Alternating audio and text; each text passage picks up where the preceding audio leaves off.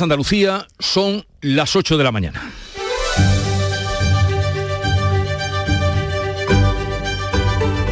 En Canal Sur Radio, La mañana de Andalucía con Jesús Vigorra.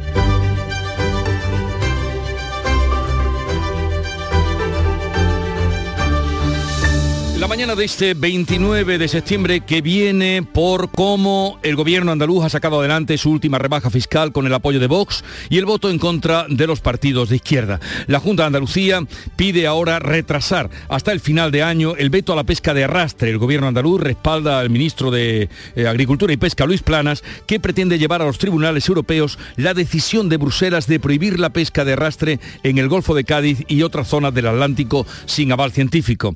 Y los que mantienen su conflicto con la Junta. El sector protesta a las puertas del Parlamento, lo hacía ayer por la tarde, contra el decreto, cuando se estaba aprobando justamente ese decreto, que va a regular los VTCs, mientras en el interior la consejera de Fomento, Marifran Carazo, defendía la norma porque recoge, dice la consejera, la mayoría de las reivindicaciones de los taxistas, a excepción de dos.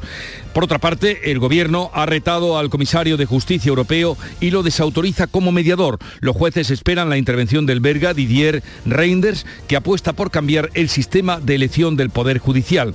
Crisis y grave en la Generalitat al cumplirse, a punto de cumplirse cinco años del famoso 1 de octubre del referéndum. El presidente de la Generalitat ha cesado a su vicepresidente y el gobierno catalán pende ahora de un hilo. Esta mañana Junts, los socios de Esquerra, decidirán sobre su continuidad o no en el Ejecutivo. De estas y otras noticias les ampliamos la información en un momento. La mañana de Andalucía. Social Energy. La revolución solar ha llegado a Andalucía para ofrecerte la información del tiempo. Hoy vamos a tener un jueves de cielos poco nubosos aumentando a nubosos o cubiertos durante el día. Los chubascos a partir de la tarde serán más probables en el interior oriental y en las sierras béticas. Las temperaturas máximas irán en descenso en el interior y sin cambios en el litoral. Los vientos van a soplar de componente oeste fuertes en el litoral mediterráneo y las máximas van a oscilar entre los 28 grados de Málaga y los 23 de Cádiz y de Jaén. Comienza septiembre instalando paneles solares premium en tu tejado y protégete de la subida de luz. Ilumina tu hogar de noche con nuestras baterías y ahorra hasta el 90% en tu factura. Instalaciones garantizadas por 25 años. No esperes más. 955 44 11 o socialenergy.es y aprovecha las subvenciones disponibles. La revolución solar es Social Energy. Y a esta hora de la mañana vamos a ver, seguro que le interesa conocer cómo están las carreteras andaluzas. Conectamos con la DGT, nos informa Alfonso Martínez. Buenos días. Buenos días. Hasta ahora en la red de carreteras de Andalucía tengan precaución en Granada, en la GR30 van a encontrar tráfico intenso en eh, el entorno de Armilla en, dirección eh, a Arbolote. Tengan especial cuidado en este tramo de la provincia de Granada. Además encontramos circulación intensa en Málaga, en la A7, en el entorno de Fongirola y Mijas en dirección eh, a la capital malacitana y también en San Pedro de Alcántara y en Córdoba en la 4 en el Arcángel dirección Madrid. En Sevilla hay circulación intensa de entrada a la capital hispalense por la A92 en el Acebuchal, también en la 49 entre Bormujos y Camas y en la ronda S30 en varios tramos, entre ellos en el puente del Centenario en ambos sentidos.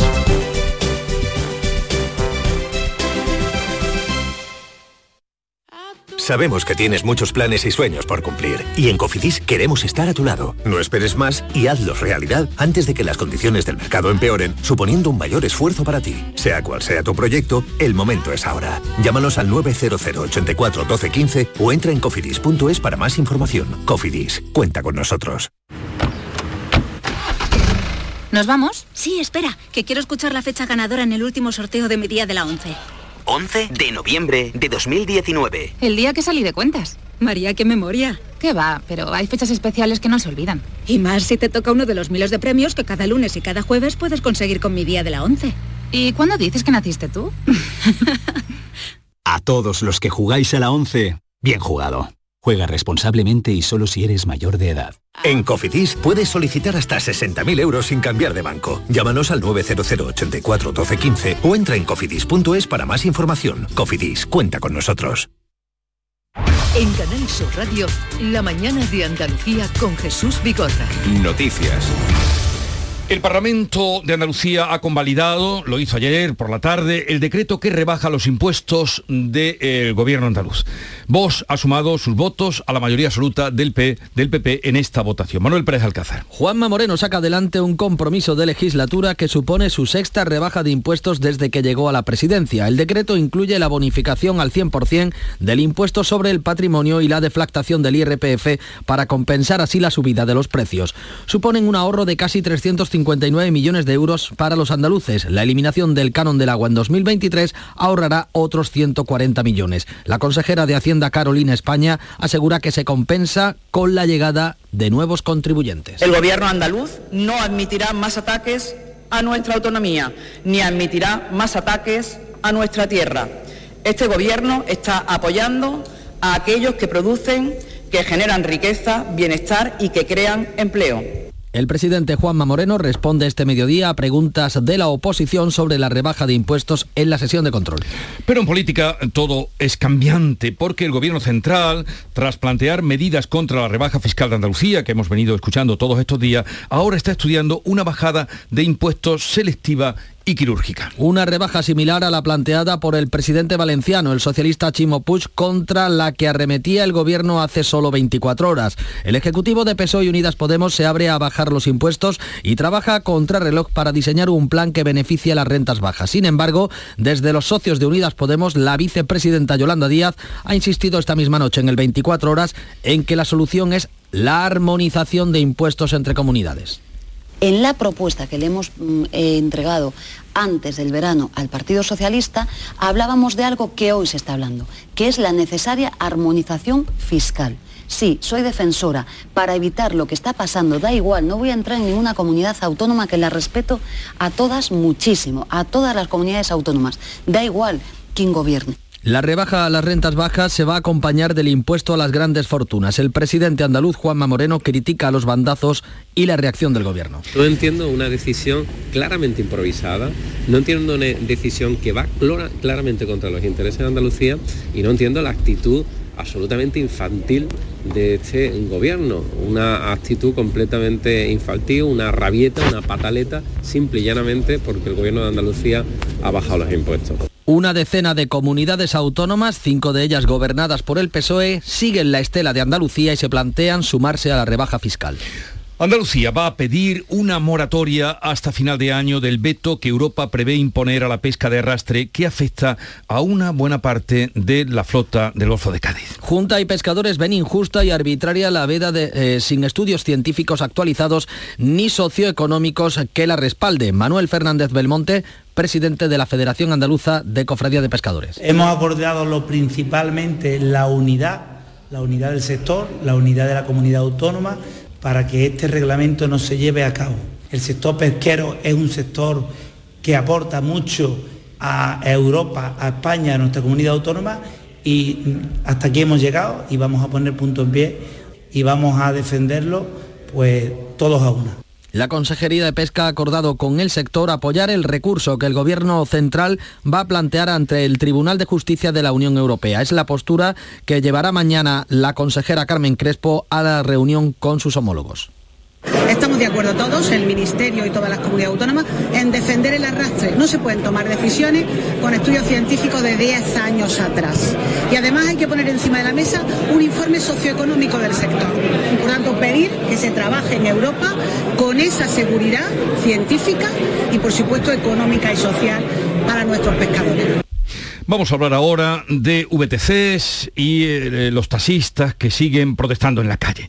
La Consejería de Fomento ha defendido, a través de su consejera Marifran Carazo, en el Parlamento, que el decreto que va a regular la actividad de los VTC a partir del próximo 1 de octubre recoge todas las reivindicaciones de los taxistas, salvo dos de dudosa legalidad. Beatriz Galeano. Esas dos reivindicaciones son las que planteaban, por un lado, la contratación del VTC con más de 15 minutos de antelación, por otra, la eliminación de las licencias concedidas por el Estado. La consejera Marifran Carazo defiende el esfuerzo negociador que aseguran estado haciendo durante meses. Dos medidas es las que ha descartado este Gobierno. Dos medidas. Las diez que se recogen han sido medidas consensuadas, habladas, debatidas por el sector del taxi.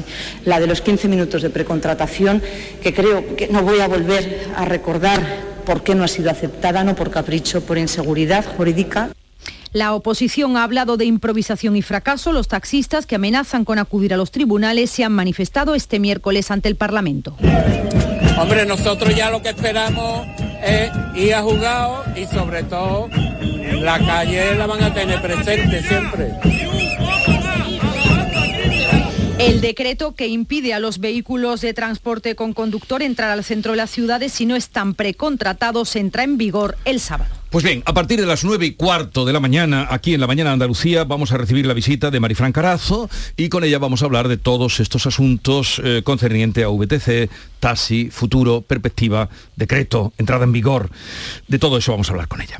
Las comunidades de Andalucía y Murcia y la Diputación de Alicante van a recurrir ante el Tribunal Supremo el recorte del trasvase del Tajo Segura que eh, prevé el Gobierno llevar a cabo. A la acción de las tres administraciones se van a sumar los regantes de Almería y el Sindicato de Regantes del Trasvase Tajo Segura. Pretenden que el Supremo frene la propuesta del Ministerio de Transición Ecológica que pretende aprobar en un mes el plan hidrológico que reduciría un 40% el agua transferida a estos territorios. El consejero de Sostenibilidad y nuevo portavoz del Gobierno andaluz, Ramón Fernández Pacheco, ha pedido en Canal Sur Radio al Ejecutivo un planteamiento nacional para solucionar la falta de agua. Evidentemente vivimos en una situación de sequía que afecta a todo el territorio español y yo parto de la base de que no hay ni ninguna cuenca con excedentes suficientes como para permitirse el lujo de regalar el agua.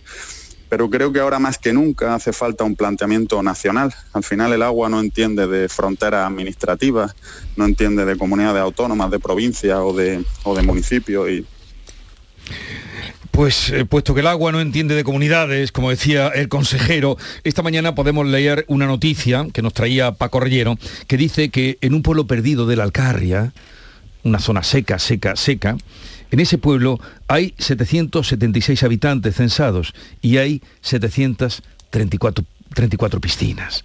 Es difícil eh, conllevar lo uno y lo otro. Mis compañeros me miran con cara de asombrado, pero eso está ahí en el periódico Piscina per cápita. de España. en, el, en, el, periódico de España. Es difícil seguir eh, pudiendo tener esta, eh, esta, mm, este reparto del agua. ¿no? Bueno, vamos a otro asunto, porque en Huelva la demarcación hidrográfica del Tinto, Odiel y Piedras ha recortado a las comunidades de regantes un 15% del agua. Cuéntanos, Sonia Vela.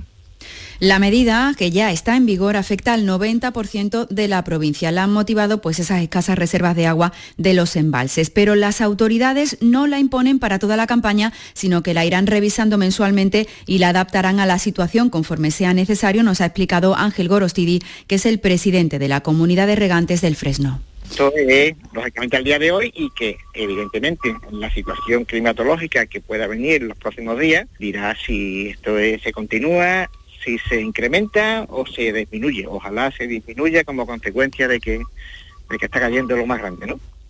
En Huelva los regadíos usan los sistemas más eficientes en el ahorro de agua, que son el riego localizado y por goteo. Por tanto, ahora ante esta reducción del abastecimiento, los agricultores tendrán que disminuir la superficie de cultivo o bien elegir variedades extra tempranas por si no llueve, al menos garantizar la cosecha en los próximos meses.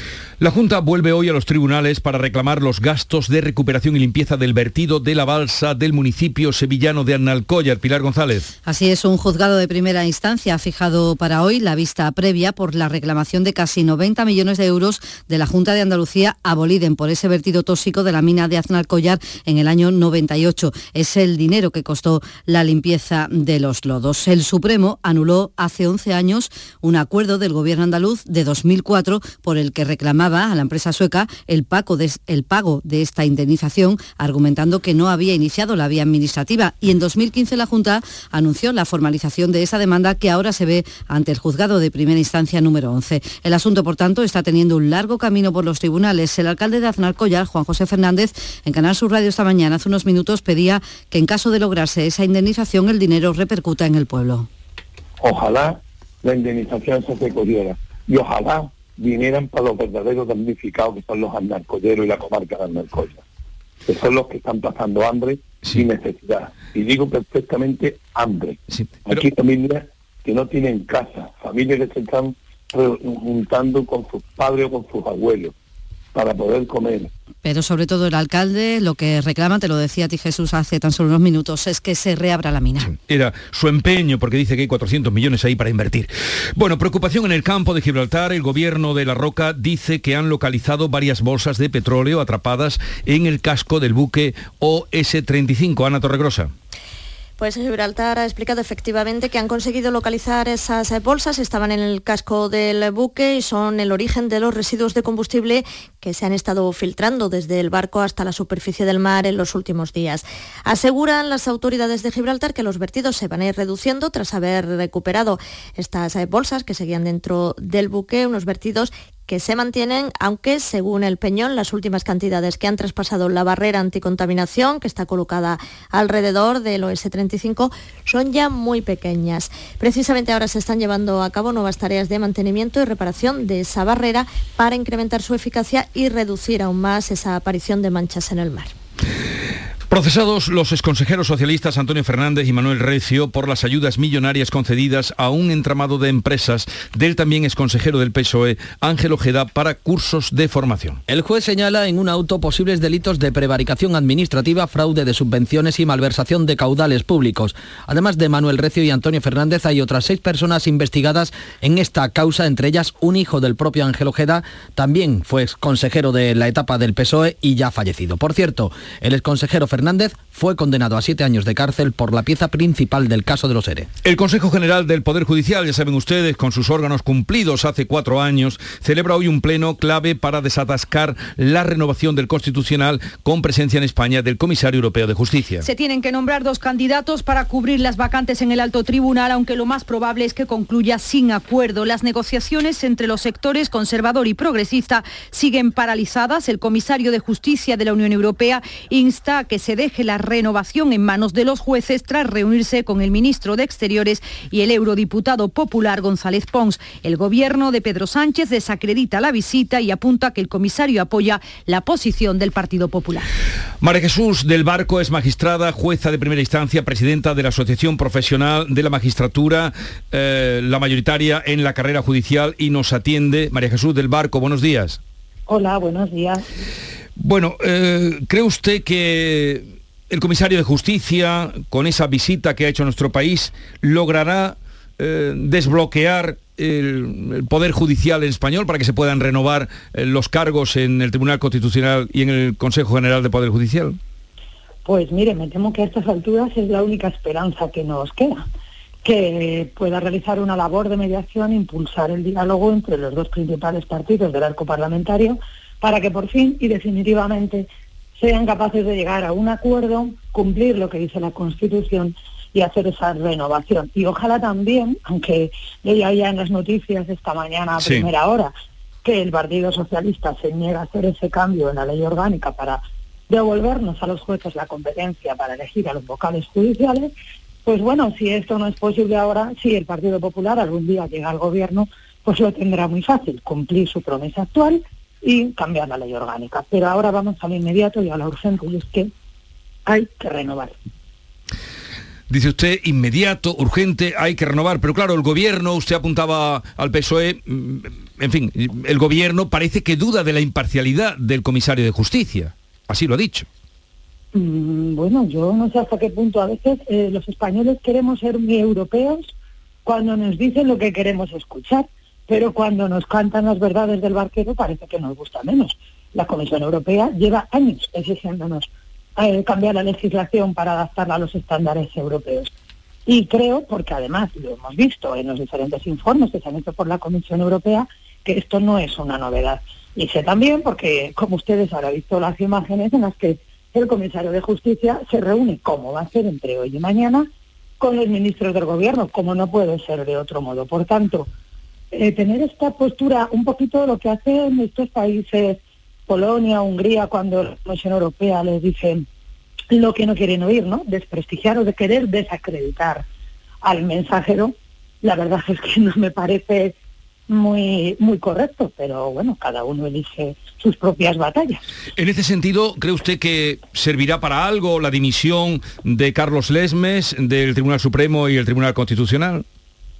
Bueno, pues eh, quiero pensar que la dimisión de Carlos Lesmes en cuanto deja al principal, al órgano de gobierno de los jueces sin su cabeza, si me permite la expresión, es lo que ya debería ser eh, el último eslabón para de verdad ya renovar. Porque, bueno, es muy grave que limita el presidente del Consejo General del Poder Judicial porque se dan estas circunstancias. Pero bueno, eh, siendo presidente Pascual Sala ya se produjeron dimisiones de vocales del, del Consejo porque era imposible también llegar a un acuerdo. Por tanto, mm, bueno, a lo mejor eh, esta dimisión hace que las cosas no vayan a su cauce, no lo sé, pero es que ya queda poco poco que hacer. Bueno, que se vayan todos, lógicamente, todos los vocales del Consejo y si no tenemos órgano de gobierno, pues eh, habrá que renovarlo. Bueno, la verdad, es eh, muy feo llegar a esta situación de crisis institucional y de pensar las instituciones hasta el extremo porque los principales partidos sean incapaces de llegar a un acuerdo. Bueno, eh, parece que ese acuerdo está difícil. Al margen de lo que eh, hemos tratado y para lo que la hemos convocado, María Jesús, me gustaría hacer una pregunta como magistrada y también como presidenta de la Asociación Profesional de la Magistratura. Eh, no pongo todo su título porque sea difícil la pregunta, sino simplemente para cambiar del asunto que estábamos tratando. Una consejera del Consejo General del Poder Judicial, Pilar Sepúlveda, ha firmado la solicitud de indulto a Griñán. ¿Compromete el papel de la justicia esta decisión personal que toma esta consejera? Eh, lamentablemente me temo que esta consejera ignora cuál es el papel esencial que otorga a la Constitución y que ha otorgado a nuestro Tribunal Constitucional al, Consejo General del Poder Judicial, que es defender la independencia judicial. Mire, eh, a estas alturas la figura del indulto resulta como poco, eh, un poco antigua. Y me explico, antigua referida al antiguo régimen, ¿no? Cuando el rey hacía y deshacía lo que le daba la gana, no al antiguo régimen de, que vivimos en España de la, después de la guerra civil. ¿eh? Me refiero al régimen absolutista con un rey absoluto que hacía lo que quería y que podía cumplir o no las sentencias de, los tribunales. Resulta que eh, un indulto que no deja de ser, mm, pues dejar sin efecto, vaciar de contenido una sentencia judicial que no deja de ser pues una invasión o un quebranto del principio de división de poderes que garantiza nuestra Constitución y que es el sustento de nuestra Constitución, pues hombre, es que esta independencia judicial, para eso está el Consejo, para eso tenemos a los 20 vocales que dice la Constitución y a su presidente. Que precisamente una vocal pida eh, el indulto, pues ¿qué quiere que le diga? Es un poco mm, vergonzoso. Pero bueno, a lo mejor cada uno tiene que responder a los favores debidos por estar donde está. María Jesús del Barco, magistrada, presidenta de la Asociación Profesional de la Magistratura, gracias por estar con nosotros. Un saludo desde Andalucía y buenos días. Buenos días, hasta luego. 8.23 minutos de la mañana. La mañana de Andalucía. ¿Calcular la cuota de mi hipoteca con el simulador en un minuto? Lo firmo. Que un experto me lo explique todo sin compromiso. Lo firmo. Y luego contratar la que mejor se adapta a mí. Lo firmo. Hipoteca Sabadell. Abre el simulador, calcula tu cuota y te ayudamos a encontrar la mejor hipoteca para ti en bancosabadell.com barra hipotecas. Sabadell. ¿Necesitas un banco?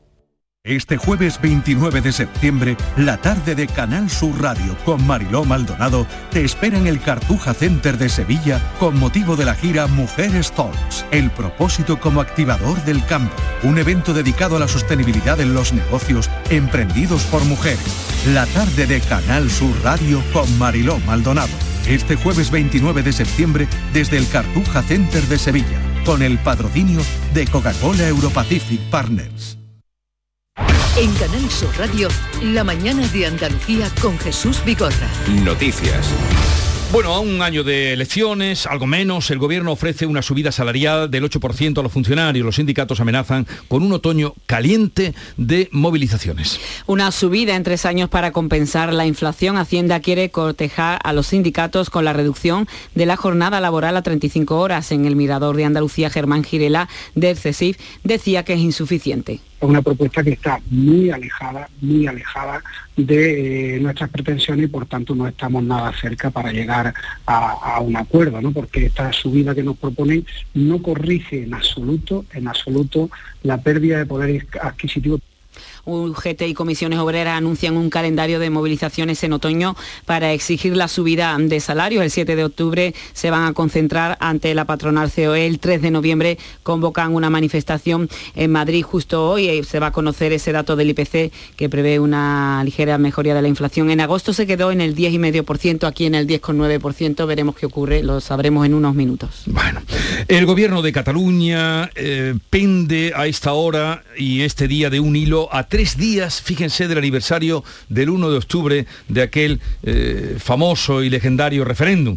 Pero Aragonés, el presidente de la Generalitat, cesa a su vicepresidente. Junts se reúne a las 8 para responder, debe estar reunido ahora, ah, para responder a la decisión del presidente. El cese de Jordi Puigneró es la respuesta de Aragonés al desafío de sus socios de gobierno que le han pedido que se presente a una cuestión de confianza. Tras varias horas de reunión la pasada noche, el presidente catalán anunciaba el cese de su vicepresidente por pérdida de confianza. Els informo que he decidit cessar el senyor Jordi Puigneró i Ferrer com a vicepresident del Govern i conseller de Polítiques Digitals i Territori.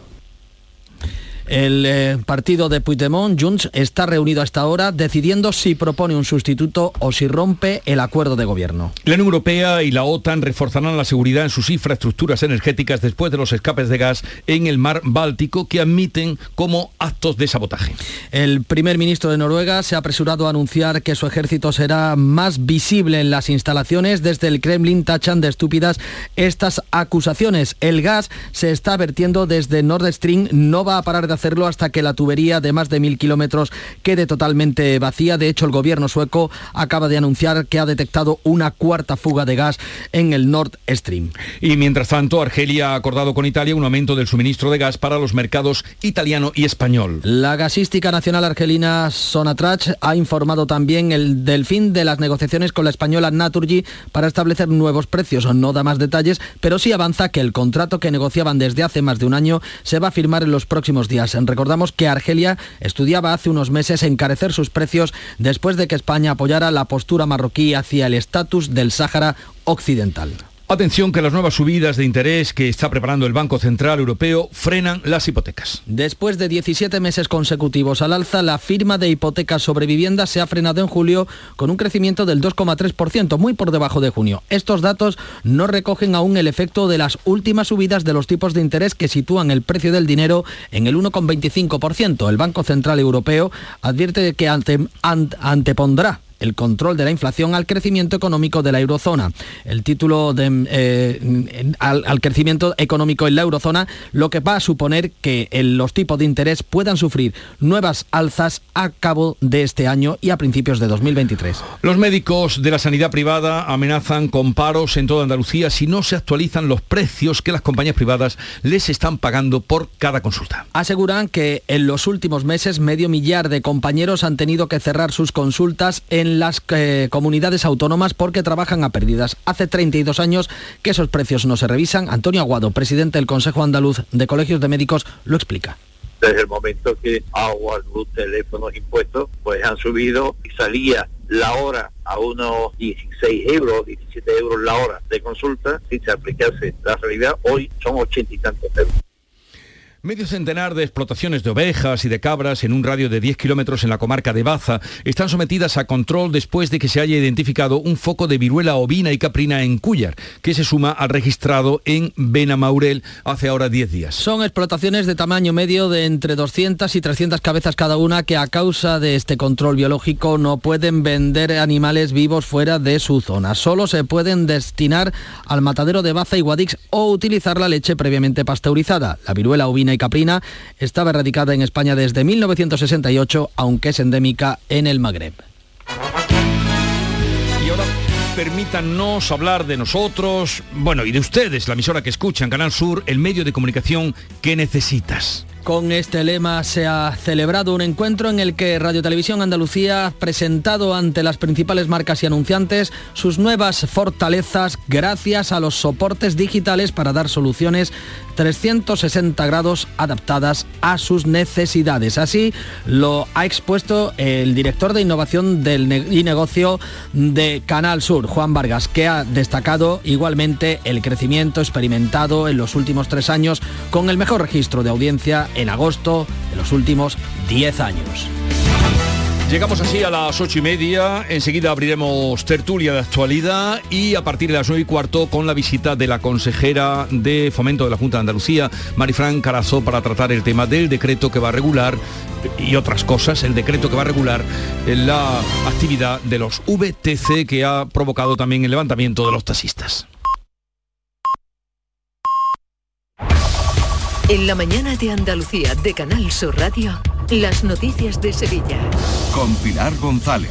Buenos días. El vertido tóxico de Aznalcóllar llega hoy a los tribunales 24 años después del desastre minero que costó 90 millones de euros solo en quitar los lodos. La Junta insiste en reclamar a la empresa ese dinero. Enseguida se lo contamos, antes comprobamos la situación del tráfico.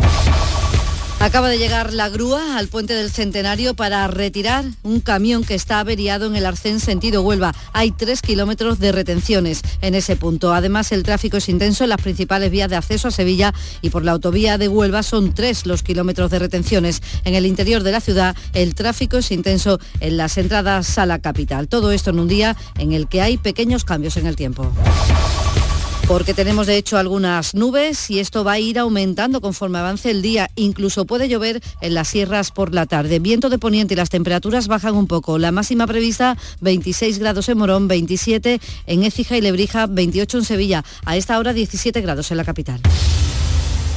Queremos seguir dándole alas a tu negocio. Por eso, en Caja Rural del Sur trabajamos día a día para que tu negocio no tenga fronteras. Ponemos a tu disposición expertos en negocio internacional que te darán respuesta inmediata, siempre que lo necesites. Caja Rural del Sur. Formamos parte de ti. ¿Y tú? ¿Por qué compras Inés Rosales? Porque quiero lo mejor, lo más saludable para mi familia. ¿Sabes qué diferencia una torta Inés Rosales del resto? Dale la vuelta al paquete y lee los ingredientes. Confía en las de toda la vida, en las legítimas y acreditadas tortas de aceite de Inés Rosales, desde 1910. El lunes 3 de octubre, a las 10 de la noche, en Canal Sur Radio. Un juzgado ha fijado hoy la vista previa por la reclamación de casi 90 millones de euros de la Junta de Andalucía a Boliden por el vertido tóxico de la mina de Aznalcóllar en el año 98. Es el dinero que costó la limpieza de los lodos. Tras la vista, el tribunal resolverá sobre la admisión del caso y por tanto si habrá o no juicio después de tantos años. El alcalde de Aznalcóllar, Juan José Fernández, pide sobre todo que se reabra la mina. Que sí, que es una portada más, pero con los aznalcolleros y yo como alcalde estoy ya harto de escuchar más de lo mismo. Queremos escuchar que la mina de Aznalcóllar están los permisos ya y queremos ya trabajar tener un sueldo para pagar los estudios a nuestros tíos. Sevilla ha empezado con fuerza este otoño su actividad congresual. Se están celebrando tres congresos hoy en día. La Conferencia Mundial de Responsables de Parques Científicos y Tecnológicos. Y en su inauguración, el presidente de la Junta, Juanma Moreno, ha anunciado que el gobierno andaluz invertirá 20 millones de euros al proyecto para que el Parque de Cartuja utilice exclusivamente energía renovable. Con el objetivo en que en solo tres años 2025, que está prácticamente a la vuelta de la esquina, toda la energía que consume precisamente el parque y la totalidad de la isla de la Cartuja sea 100% renovable y 100% autosuficiente. En Cazalla de la Sierra, Congreso Europeo sobre Turismo Rural y en Sevilla, en Fibes, Congreso Internacional de la Industria y la Economía del Fútbol. El alcalde de la ciudad, Antonio Muñoz, ha señalado la importancia que tiene esta cita para Sevilla. Sevilla durante estos días se convierte en el epicentro del debate de la economía, del mundo de la empresa, pero en torno al fútbol. El fútbol no solamente es un deporte, que lo es, pero hay que pensar que detrás de cada equipo hay una empresa y hay decisiones económicas que tomar. Les contamos también que la policía ha detenido al presunto responsable del incendio del Cerro del Carambolo en Camas este pasado domingo y que en el Hospital Virgen del Rocío ha nacido una niña, hija de una refugiada afgana que vive en Sevilla y que tuvo que salir del país porque es familia de un traductor del ejército español y su vida corría peligro. Deportes, Nuria Gaciño, buenos días. Muy buenos días. El Sevilla podrá contar con Isco para el partido del sábado ante el Atlético de Madrid. Ya se ha entrenado con el resto del grupo, mientras que Jordán y Marcao siguen al margen. Ahora se está pendiente del argentino Acuña con molestias. Su compatriota, el Papu Gómez, parece que ya está pensando solo en el Mundial. El último mes antes que arranque el Mundial va a ser duro para el futbolista, ¿viste? Tener la cabeza, hay que ver dónde, tener, dónde vas a tener la cabeza, ¿viste? Con toda la sinceridad del mundo. El Betis juega el domingo por su parte en Balaidos frente al Celta. Se está a la espera del mexicano Guardado y los argentinos Guido y Pechela. Gracias, Nuria. La agenda notar que la Diputación de Sevilla celebra hoy un pleno en el que se van a aprobar obras de emergencia para paliar la sequía en algunos ayuntamientos y que comienza la Feria de San Miguel en el Muelle de la Sal, donde se han instalado casetas y además hay una amplia programación musical. A esta hora 15 grados en Lebrija, 13 en Utrera, 17 en Sevilla.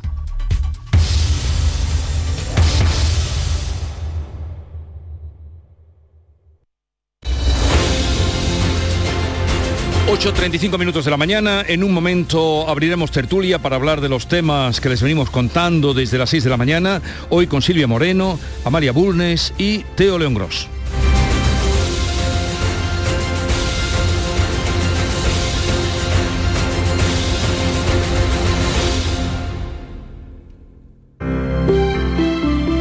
Buenos días. En el sorteo del cupón diario celebrado ayer, el número premiado ha sido 68.055 68055. Serie 50050. Hoy, como cada día, hay un vendedor muy cerca de ti repartiendo ilusión. Disfruta del día. Y ya sabes, a todos los que jugáis a la 11, bien jugado. En Canal Sur Radio, por tu salud, responde siempre a tus dudas. Hoy hablamos de los hombros, una zona de nuestro cuerpo muy frecuentemente afectada por grandes o pequeños traumatismos, a veces relacionados con la espalda, que causan dolor y en ocasiones también son duraderos. Esta tarde en el programa hablamos de hombros y de otras zonas de las que se ocupa la traumatología con la ayuda de los mejores profesionales en directo. Envíanos tus consultas desde ya en una nota de voz al 616-135-135. Por tu salud, desde las 6 de la tarde con Enrique Jesús Moreno. Más Andalucía, más Canal Sur Radio.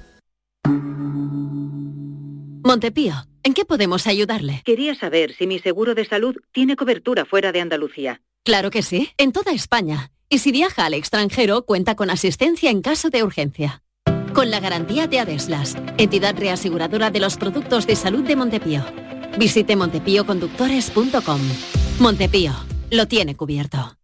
La tarde de Canal Sur Radio con Mariló Maldonado tiene las mejores historias y las más emocionantes. Un programa para disfrutar de la tarde, cercano, pendiente de la actualidad, con un café con humor, te escucho en tu radio. La tarde de Canal Sur Radio con Mariló Maldonado de lunes a viernes a las 3 de la tarde. Más Andalucía, más Canal Sur Radio. En Canal Sur Radio, La mañana de Andalucía con Jesús Vigorra. Bien, pues vamos a presentar a quienes hoy me acompañan en los estudios de Canal Sur en la Cartuja. Hoy está con nosotros Silvia Moreno del diario El Mundo. Silvia, buenos días. Muy buenos días. Eh, ¿Moto? Moto, moto. Hoy fresquito también. Por eso veo que tienes más abrigada. Amalia Burnes del diario El País. Buenos días, Amalia. Hola, muy buenos días. Yo a pie. ¿eh? A pie. Y Teo León Gross, que también ha venido a pie. Pues estás perdiendo las buenas costumbres. Porque no vives tan lejos. Sí, pero no la estoy perdiendo porque nunca he venido a pie. Eh, bien, yo sé que como mm, cualificados eh, periodistas venís con todo preparado, con la última hora del gobierno catalán, que está un tris de, hacer un tras, de los impuestos, todo el lío que hay, pero mm, voy a proponeros, mm, pediros vuestro parecer en un asunto que a mí me parece más grave casi que todo esto.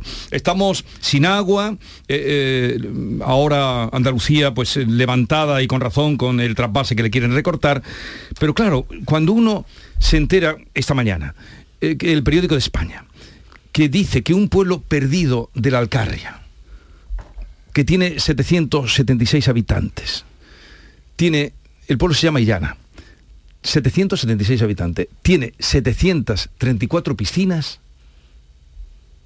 Te venía escuchando yo, Jesús. Tú ah, ya, entonces, Sí, sí, este- camino, pero sí. esto, este país, este país no, no puede eh, funcionar bien con esta proporción, ¿no? Yo no sé si en Andalucía eso es extrapolable, quizás en la Costa del Sol, a lo mejor Teo eh, tiene algún dato, pero probablemente, hombre, esa, esa proporción de, de piscina por habitante eh, es absolutamente desorbitada. Yo creo que con el tema del agua está pasando eh, pues casi como con todo en este país, que no eh, somos conscientes de la gravedad de la situación hasta que no la tenemos encima y muchas veces ni, ni teniéndola encima. Eh, yo creo que hace falta mucha pedagogía independientemente de las leyes, de los recortes, eh, los propios regantes, también esta mañana has estado tú Sí. eh, entrevistando a los regantes, eh, hay que tomar conciencia de que no hay agua. Más allá de las leyes que se quieran aprobar o no, la conciencia ciudadana, que yo creo que es a lo que tú apelas, ¿no? Sí. Con este, Sí, con hecho, este titular, ahí. ¿no? Tan Pero esta escandaloso. zona es seca también, la Alcarria Sí, es seca, seca. Eh. Pues eh, es urgente, por supuesto, un plan de Estado, urgente que la comunidad autónoma y el gobierno central aquí se tienen que poner de acuerdo, como vemos que no se pone en ningún eh, aspecto. Hablabas también antes de la renovación de los órganos judiciales, en fin, eh, parece ya casi una quimera que nos pongamos de acuerdo para asuntos de tamaña importancia, ¿no? Pero yo aquí apelo a la conciencia ciudadana, efectivamente, una piscina por habitante pues no deja de ser un disparate, ¿no? Es una barbaridad, el dato es sorprendente eh, al máximo. Lo que pasa es que también habrá por ahí algún alcalde o algún dirigente político ¿no? que apele a la libertad ¿no? de cada ciudadano, de cada municipio, pero comparto con Amalia que ante determinado asunto, ¿no? El tema del agua es un bien escaso y falta eh, pedagogía y falta que la gente también entienda que en esta crisis, en la sequía en la que estamos, pues hay que eh, mm, gestionar bien los recursos y también la administración en la parte que les corresponde, obras importantes que son competencia del gobierno y también de la Junta de Andalucía, que conducciones de Sí. agua para el riego, para la agri- agricultura. Estas obras son fundamentales para que no se pierda agua y la poca que hay se gestione bien. Sí, sí, sí. El el sentido del bien común, ¿no? Eh, tú te- le preguntaba, no sé si Teo tiene lo de Marbella, pero eh, sí te diré que salió hace poco también, que Córdoba era la capital que tenía más piscinas después de Madrid. Bueno, por- por claro, son habitante. ciudades de, interi- de Sí, interior sí, eh, pero- hace más falta, ¿no? la costa. lógicamente. Eh, no, o sea, y menos esa proporción que tú mencionas de una piscina casi por un habitante. Eh, a ver, a mí me parece que eso solo se puede entender si es un pueblo que se haya convertido en dormitorio de Madrid, de segundas residencias, eh, y que de esa manera se pueda entender, porque si no, no tiene ningún sentido. O sea, puede ser un pequeño pueblo.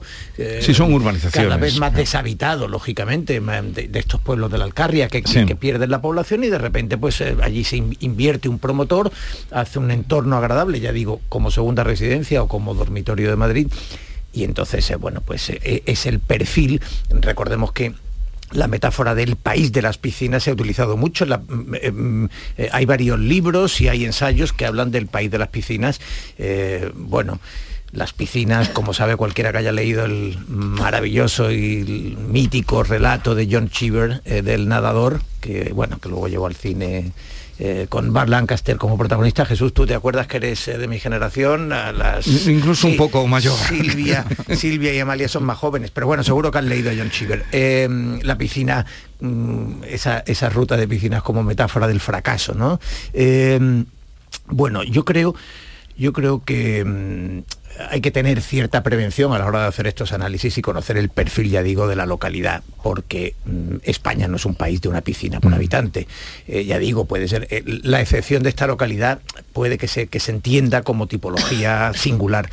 Mm, yo creo en cualquier caso que yo tengo un- una pequeña pocita en casa, vamos, quiero Mm. decir, no, no alcanza el nivel de piscina, vamos, tiene una dimensión eh, de, de- de alberquilla, pero, eh, pero tengo que decir que, que, mm, eh, bueno, pues que yo, por ejemplo, no, no le cambio el agua, es decir, Mm. que, que la cuido y, y- y procuro evitar, evitar el derroche de agua, que además está bien cara, cuando, cuando llenas una piscina cuesta un buen dinero. Pero creo que hay que tener conciencia y si incluso si tienes que clausurar un año, pues, eh, pues Mm. eh, qué, qué remedio, ¿no?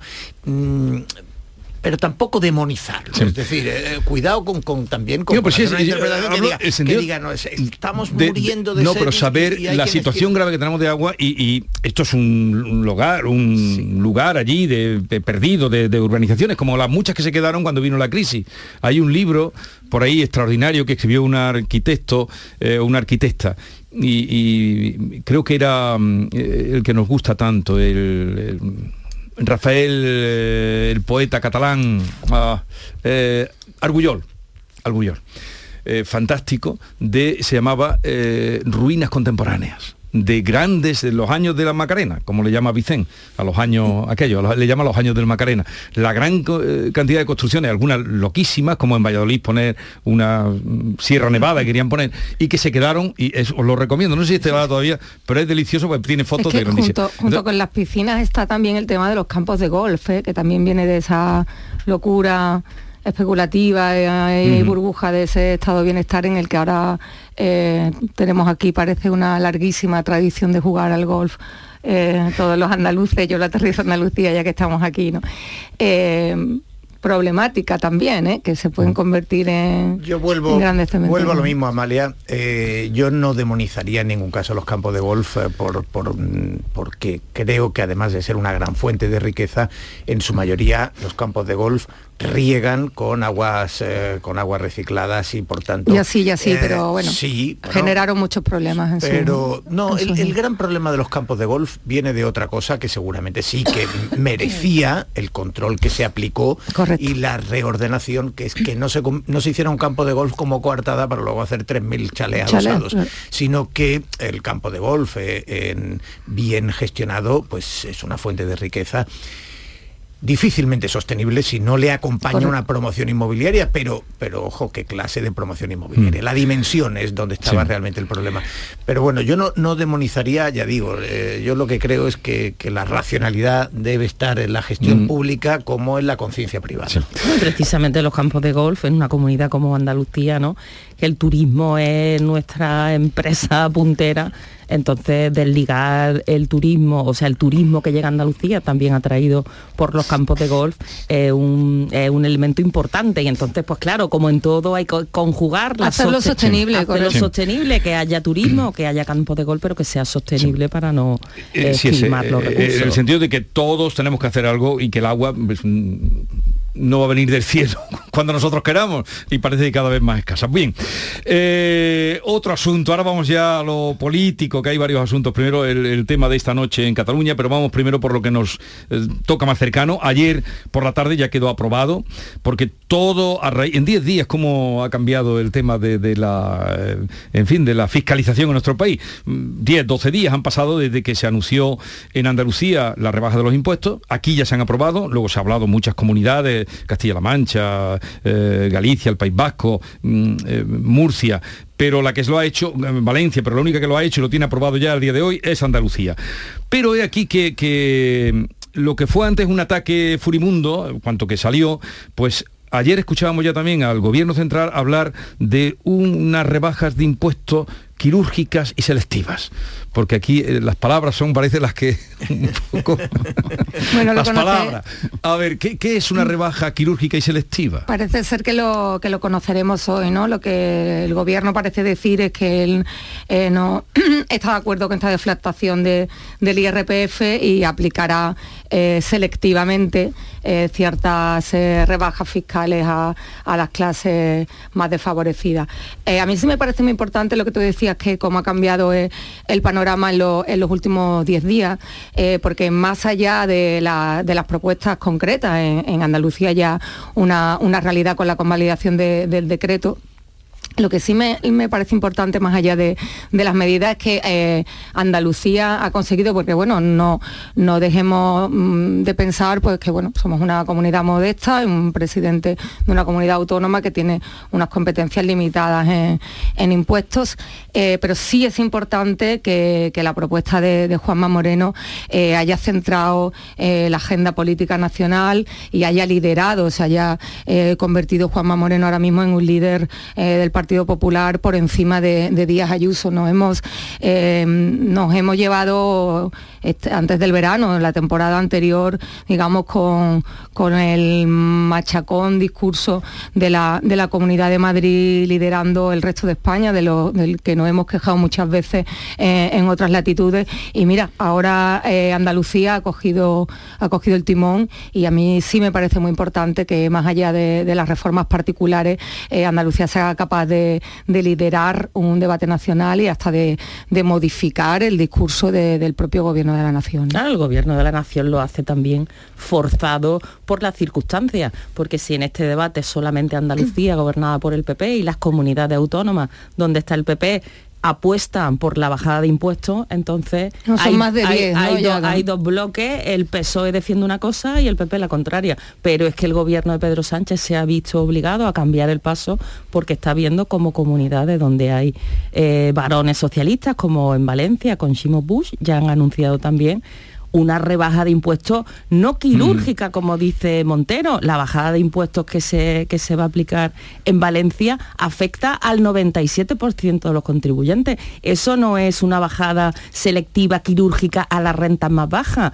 Pues por eso está molesto el gobierno, ¿no? Claro, entonces le obliga al gobierno a cambiar el discurso y, y el malestar que tiene también con la comunidad valenciana es evidente. Y ojo, que a la vuelta de la esquina tenemos unas elecciones y este... Bueno, vuelta de la esquina, es que ya, ya hablamos vuelta de la esquina a ocho meses son ocho meses lo que nos separan de las próximas elecciones, ¿no? Bueno, ocho meses parece que no es nada, pero luego puede pasar de todo, ¿no? La volatilidad de la política la, velocidad que nos hace perder un poco la conciencia del tiempo y de... No, y hay comunidades autónomas que van a elecciones y entonces pues no nadie está dispuesto a perder ese banderín de enganche que lógicamente entre la ciudadanía está expectante a esta bajada de impuestos porque las familias están asfixiadas con la subida de la luz, los precios disparados eh, con la inflación y entonces lógicamente pues casi todos los dirigentes van a entrar de una manera de una manera u otra en esta bajada de impuestos. Bueno, es evidente que, mm, eh, más lo que habéis dicho, yo, estoy de acuerdo, quiero decir, es eh, obvio que Juanma Moreno con su decisión, el momento en que la toma, mm, provoca un cambio en la dinámica que, el gobierno había implantado este verano, con la idea del gobierno de la gente y em, parecía que eran, en fin, eh, la dádiva de, las ayudas, de los mm, dinero para la, gasolina o la excepción ibérica o los, los billetes de tren o los... bueno, a mí me parece que eso es importante y sencillamente ha llevado el debate a un terreno absolutamente natural, derecha e izquierda, seguramente el último territorio en el que pueden ser completamente coherentes y enfrentarse con, fundamentos ideológicos es la política fiscal. Es decir, está claro que en, los impuestos es donde hay eh, una identidad más reconocible. Ojo, que hemos visto a Zapatero bajar impuestos y decir que bajar impuestos es de izquierda y hemos visto a Mariano Rajoy subir 60 veces los impuestos eh, con la herencia justamente de la crisis de 2008 y decir la realidad a veces la realidad y los hombres de negro. Sí, como era, eh, la realidad me ha cambiado, me acuerdo aquella frase famosa, sí. entonces, bueno, hemos visto, evidentemente hemos visto también en determinados momentos eh, a la izquierda y a la derecha tomar estrategias distintas. Pero bueno, digamos que eh, Juanma Moreno no solamente ha liderado el, debate nacional desde Andalucía, sino que de alguna manera ha presentado las credenciales del, del albertismo, ¿no? Es decir, es evidente que, mm, eh, Juanma Moreno es el hombre que, más representa, lo dijo así Feijó en, su, en, el Congreso en el que tomó eh, el relevo de, Casado, es el hombre que mejor representa lo que, como él entiende el perfil del Partido Popular, moderado, liberal, pero con hechuras socialdemócratas, etc. Bueno, a partir de aquí, ¿qué ha pasado? el gobierno cree que puede gestionar esto desde la misma dinámica eh, que ha empezado este verano del gobierno de la gente, una larga campaña eh, con, una gira de Pedro Sánchez, en la cual diga el PP le baja el impuesto a los ricos y, eh, y nosotros somos los que representamos a, a, las clases populares, los que defendemos la barricada de las clases populares. Mm, ya se empezó a notar desde el principio que aquí había algo, que, aquí había un fraude eh, argumental, ¿no? Porque es, es, muy evidente, por ejemplo, aquí en Andalucía no se ha utilizado una sola vez la expresión bajar impuestos. el, el Partido Socialista lo definió la semana pasada como la paguita de Juanma a los cayetanos. Cuando se utiliza ese lenguaje, tú ya sabes tú ya puedes adivinar que ahí eh, hay un debate que se les está volviendo incómodo. ¿no? Eh, ayer Ferris volvió otra vez a, a- a las andadas en, el- en- en una rueda de prensa en el, en el Parlamento andaluz.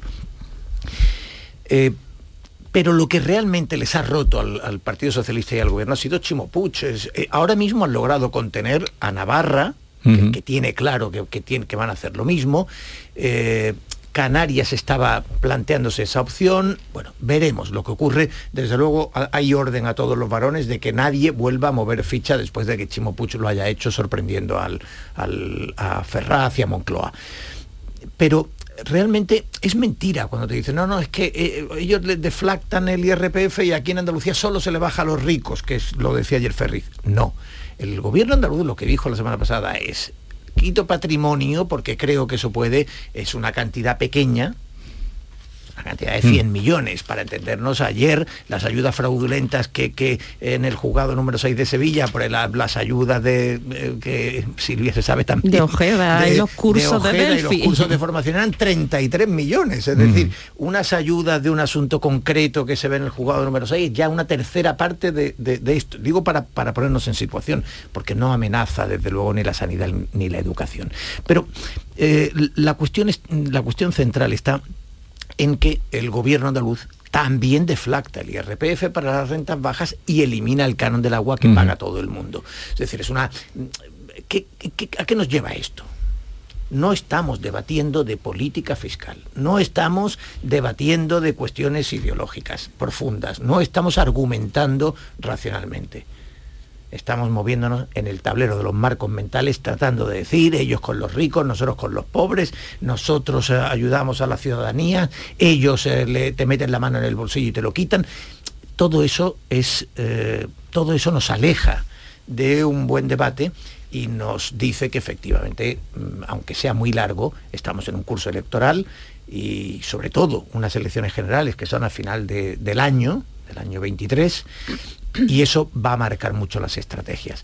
De modo que, en, esta, en este punto, a mí lo que me parece es, eh, como opinión, que el, el gobierno se siente, eh, se siente fuera de estrategia, que el Partido Popular, con esa iniciativa de Juanma Moreno, le ha logrado cambiar la inercia que habían marcado, porque a los ciudadanos les suena bien que le bajen los impuestos, a los ciudadanos les suena bien que se deflacte el IRPF para compensar la inflación. El ciudadano sabe que el gobierno está recaudando 30.000 millones más este año por la inflación, ese impuesto invisible. Pero bueno, hablábamos antes de la pedagogía y es verdad que a todo el mundo nos suena bien. Yo soy la primera que me mosqueo, ¿no? Cuando me toca eh, hacer mi declaración trimestral por un lado porque soy autónoma y después la, la declaración de, de la renta. Eh, decía Teo que es verdad que lo que deja de recaudar el gobierno andaluz con la supresión del impuesto de patrimonio no llega a, los- a los 100 millones, pero bueno, hay que sumarle con esta deflactación del 4,3% en los tres primeros tramos del IRPF. eh, otros 360 millones de euros, en fin, en total. eh, esta es la sexta eh, rebaja fiscal que acomete eh, el gobierno de, Juanma Moreno y, va a subir casi a 900 millones de, euros anuales según los cálculos propios de, la Junta de Andalucía.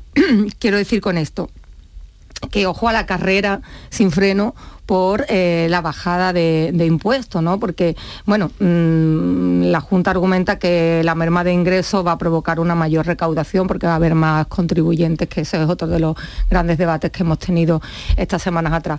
Y bueno, yo, más allá de que Pero cier- Amalia, permíteme interrumpirte un segundo, porque a mí este me parece el más asombroso de los debates. Es decir, a mí me parece que eh, si un gobierno hace tres meses. Ha ganado las elecciones con mayoría absoluta, lleva en su programa la bajada de impuestos, toma la iniciativa, cumple con su promesa a los ciudadanos, la promesa que los ciudadanos han avalado con mayoría absoluta, y toma una medida de la que se va a examinar en la propia legislatura, es decir, que en dos años vamos a saber si llegaron más contribuyentes y si llegó bueno, más pues eh, recaudación. efectivamente estás en la, en la línea de lo que iba a decir, ¿no? Que ahora el trabajo está realmente en saber ese desideratum inicial, porque al principio en, en teoría no hay ningún análisis riguroso que contraste eh, esta, esta afirmación de, que, volvió a hacer ayer la propia eh, consejera de, de Hacienda. Y bueno, precisamente eh, es lo que decía, ¿no? Porque eh, el reto, el reto está ahí, ¿no? Con, convertir ese, ese desideratum de la Junta de Andalucía eh, en una realidad para que no se mermen, que también es otro gran problema de las épocas de crisis, de la inflación, eh, los servicios públicos. Que no sé, que, que- que ya sucedió, ¿no? En la, le- en la legislatura pasada, eh, pues no supusieron, ¿no? Una, estas rebajas fiscales no supusieron una merma en los servicios públicos a- a- a causa de la caída No, de ingresos. allá, pero es cierto, no, pero, pero se sí es cierto, más según los datos que tiene la Junta de solo por la supresión del, del impuesto de donaciones, ¿no? Pero no, pero quiero posible decir, hacerlo. pero quiero decir. Eh, no supuso una, una merma de los servicios públicos, pero tenemos que recordar, y eso es conveniente recordarlo, y creo que hace pedagogía, que Andalucía sigue a la cola en gasto sanitario por habitante, y yo creo que no se trata de mantenernos en como estábamos eh, cuando gobernaba el Partido Socialista, sino en poder mejorarlo, ¿no? en poder mejorar ciertos estándares eh, de calidad en, en social, en, sanidad y en educación, pues que están realmente tocados y que vienen en ayer vacas, la consejera, flacas. ayer la consejera en el Parlamento dijo que el gasto sanitario había aumentado de 1.100 por persona a 1.400. Lo dejamos a la cola de así. España, en Que- cualquier a la caso, cola, ¿eh? seguimos no a la cola de. España. Que llegamos a las Pero- 9 de la mañana, un momentito.